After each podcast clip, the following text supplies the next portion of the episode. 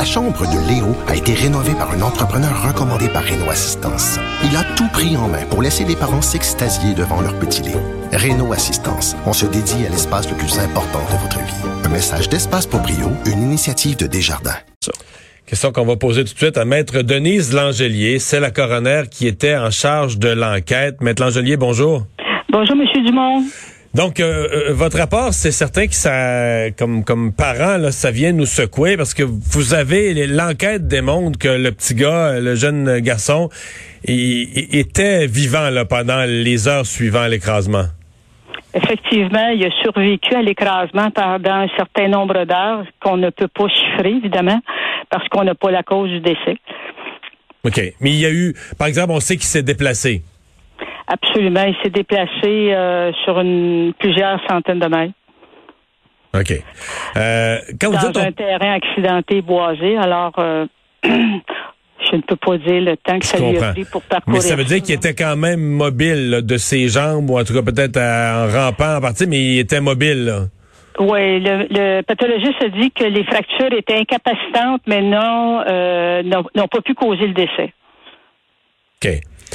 Euh, est-ce que je veux dire, donc on n'est pas capable pourquoi? Parce que c'est on a découvert les corps trop longtemps après, on n'est pas capable d'établir la cause précise du décès?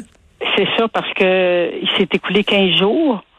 Alors vous comprendrez qu'en pleine nature là euh, même dans une dans des dans des décès au bout de deux trois jours, euh, des fois les autopsies euh, sont difficiles à faire. Alors après 15 jours là, c'était en pleine chaleur. Oui, c'est ça, on ne peut pas avoir la cause. Est-ce que euh, il pourrait avoir survécu plusieurs, non pas heures, mais jours euh, décédés euh, de, de, de, manque d'eau? De... Je peux pas le dire. Je sais mais si on s'est pas exclu, ça pourrait être jusque-là, pourrait être aussi épouvantable que ça. Ben, c'est pour ça que dans ce dossier-là, précisément, euh, si on donne des outils aux policiers pour être en mesure de, d'aller chercher des autorisations judiciaires puis d'avoir les informations euh, des compagnies qui doivent respecter la, la, vie privée, ben tu sais c'est. Ouais. Ben, on, va y arriver. J'arrive à ça dans un instant. Mais disons, on va essayer de résumer sur le petit gars. Je vois que ça me bouleverse beaucoup. on va résumer sur le petit gars. Faisons face. C'est impossible qu'il n'ait pas souffert beaucoup là, d'inquiétude de, de la situation de son père, d'espérer du secours. C'est sûr sûr, sûr, sûr que, que souffert, là. Ben, écoutez, je, je peux pas, je peux pas l'affirmer, mais je pense que tout le monde est capable de tirer ses propres conclusions. Votre rapport est précis sur euh, le, les moyens de recherche, les moyens de recherche technologiquement possibles pour accélérer les recherches n'ont pas tous été utilisés dans les délais les meilleurs. Euh, comment vous expliquez ça? Ben, c'est parce que les policiers, n'ayant pas euh, les outils législatifs nécessaires, euh, la compagnie de télécommunications, évidemment, a respecté la loi. La loi disait qu'en cas d'urgence, vous pouvez donner les informations confidentielles sur le propriétaire du, cellulaire. Sur les données qui étaient là, sur les, les messages textes, enfin tout. Alors, au tout début, la compagnie a donné, vu qu'il y avait urgence, euh, ils ont donné des informations, donc on savait que le cellulaire était fermé. On a pu savoir la dernière, euh, le dernier message texte qui a été émis vers 13h21. Euh, Mais avec les journées qui, qui avançaient, la compagnie a décidé qu'il n'y avait plus urgence. Donc, ils ont décidé de ne faire, de plus faire de collaboration. Alors que le cellulaire aurait pu, le cellulaire aurait pu être un lieu qui aurait aidé à l'identification, à accélérer l'identification du lieu. Oui, ben ce qui arrive, c'est que dans un cas comme ça, c'est que les compagnies euh, vont chercher euh, les données des, des euh, les tours de transmission. Alors, les cellulaires se connectant à des tours de transmission, il fallait qu'ils fassent les calculs pour voir la dernière les dernières tours auxquelles ils se sont connectés.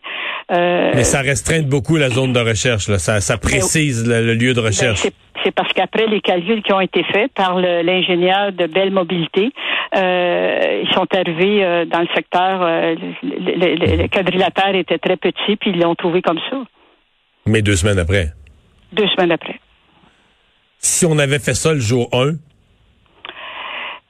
Peut-être qu'on aurait trouvé, on les aurait peut-être retrouvés beaucoup plus rapidement peut-être vivants, peut-être. peut-être pas non plus, on le sait pas. par contre, on aurait pu avoir la cause de décès. Puis moi, je pense aux familles.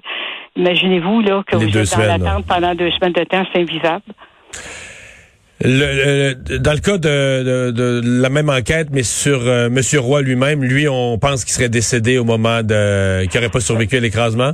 Ben, euh, le, mon pathologiste n'a pas pu me confirmer euh, euh, directement combien de temps il a survécu, mais euh, compte tenu de ses blessures, il n'a sûrement pas survécu très longtemps. Là. Rien de comparable. Lui, est resté, lui est resté dans, dans l'hélicoptère.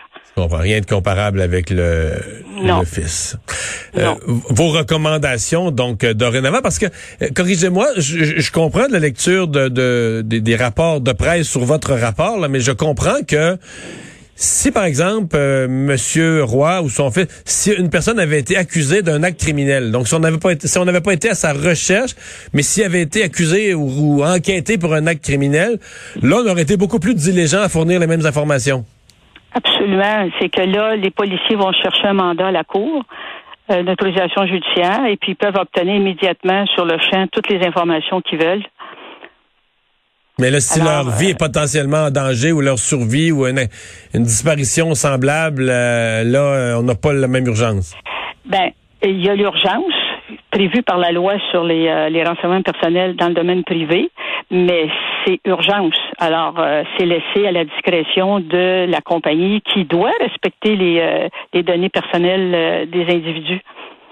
Ce n'est qu'une ah, exception. Ah, hein? Comment vous avez formulé votre recommandation pour faire euh, une exception qui pourrait peut-être dans l'avenir sauver des vies? Bien, moi, voici, je vais vous la lire. Là. Attendez, j'ai ça devant moi. Alors, euh, je demande la création de dispositions législatives visant à outiller les policiers dans le cadre de la recherche des personnes disparues euh, afin de, euh, de permettre à, ceux-ci d'exiger d'avoir accès aux renseignements sur des communications téléphoniques et des renseignements sur les signaux liés à l'emplacement d'une personne. Mais je vais un petit peu plus loin. Je veux également, euh, il faudrait peut-être étendre aux autres dossiers tels les coordonnées ou autres renseignements d'identification comme photos, vidéos, dossiers contenant des représentations visuelles, des comptes de réseaux sociaux, dossiers médicaux, bancaires, MQ, pour nommer que ceux-là. Parce que euh, aujourd'hui, euh, ça peut être une connexion sur Facebook, ça peut être connexion sur Messenger ou bien TikTok ou ça peut être des photos. Alors, les policiers, dans un cas de disparition, euh, sont très limités. Maître Langelier, merci de nous avoir parlé. Merci, M. Dumont. Au revoir. Je vous avoue que c'est une histoire, sincèrement, c'est une histoire épouvantable. Je ne peux pas, je ne peux pas m'expliquer. Et toi, Vincent, qui, qui, qui est dans le domaine, oui. On peut pas se faire à l'idée, là peut-être, écoute, je comprends que ta coroner veut pas faire de sensationnalisme, mettre ça au pire, attendre d'être extrêmement, puis c'est dans son rôle d'être prudente et posée, là, mais si on regarde ça bêtement, froidement, la vraie affaire, là, c'est fort possible que ce petit gars-là était en vie pendant une journée complète, deux jours, euh, espérait regarder au ciel, espérait que quelqu'un les recherche, et on les, sincèrement, on les cherchait pas pour vrai, on les cherchait pas. On n'a pas pris les moyens technologiques disponibles pour les chercher sérieusement. Oui, et euh, de, en 2020, ah ben, en 2019 on devrait avoir tout ce qu'il faut, surtout là, là en plus c'est un appareil euh, quand même assez moderne. Là. Euh, on a tout ce qu'il faut dans les recherches et dans les appareils pour pouvoir avoir une détection automatique d'un impact de 1 et automatiquement une géolocalisation précise. Mais là, on l'a quand, ils ont, quand ils ont utilisé les tours cellulaires et tout ça, deux semaines après, le final, la mère a signé une autorisation, mm. TELUS a sorti les données avec les tours, ils ont trouvé un quadrilatère, ils ont trouvé tout de suite. Là? Oui. Mais au départ, dès le départ, le, ce qu'on appelle le ELT, là, qui s'est pas déclenché, va automatiquement reconnaître l'impact, envoyer la, la, le, donné. Donc, il y a un défaut là. Et effectivement, après ça, on a multiplié les, euh, les lacunes. Parce que c'est honnêtement, ça donne froid dans le dos de lire ça. T'imaginer le calvaire de ce, jeune-là qui a perdu son père, qui essayait de survivre et que... Euh, qui est peut-être mort de soif. Il était, c'est peut-être aussi, écoute, on, ah, d'une, blessure. Là. non, mais on espère quasiment qu'il soit mort d'une blessure. Mais si vraiment il est mort d'abandon, de soif, de l'essentiel, euh, c'est terrible. Épouvantable, épouvantable. On va à la pause.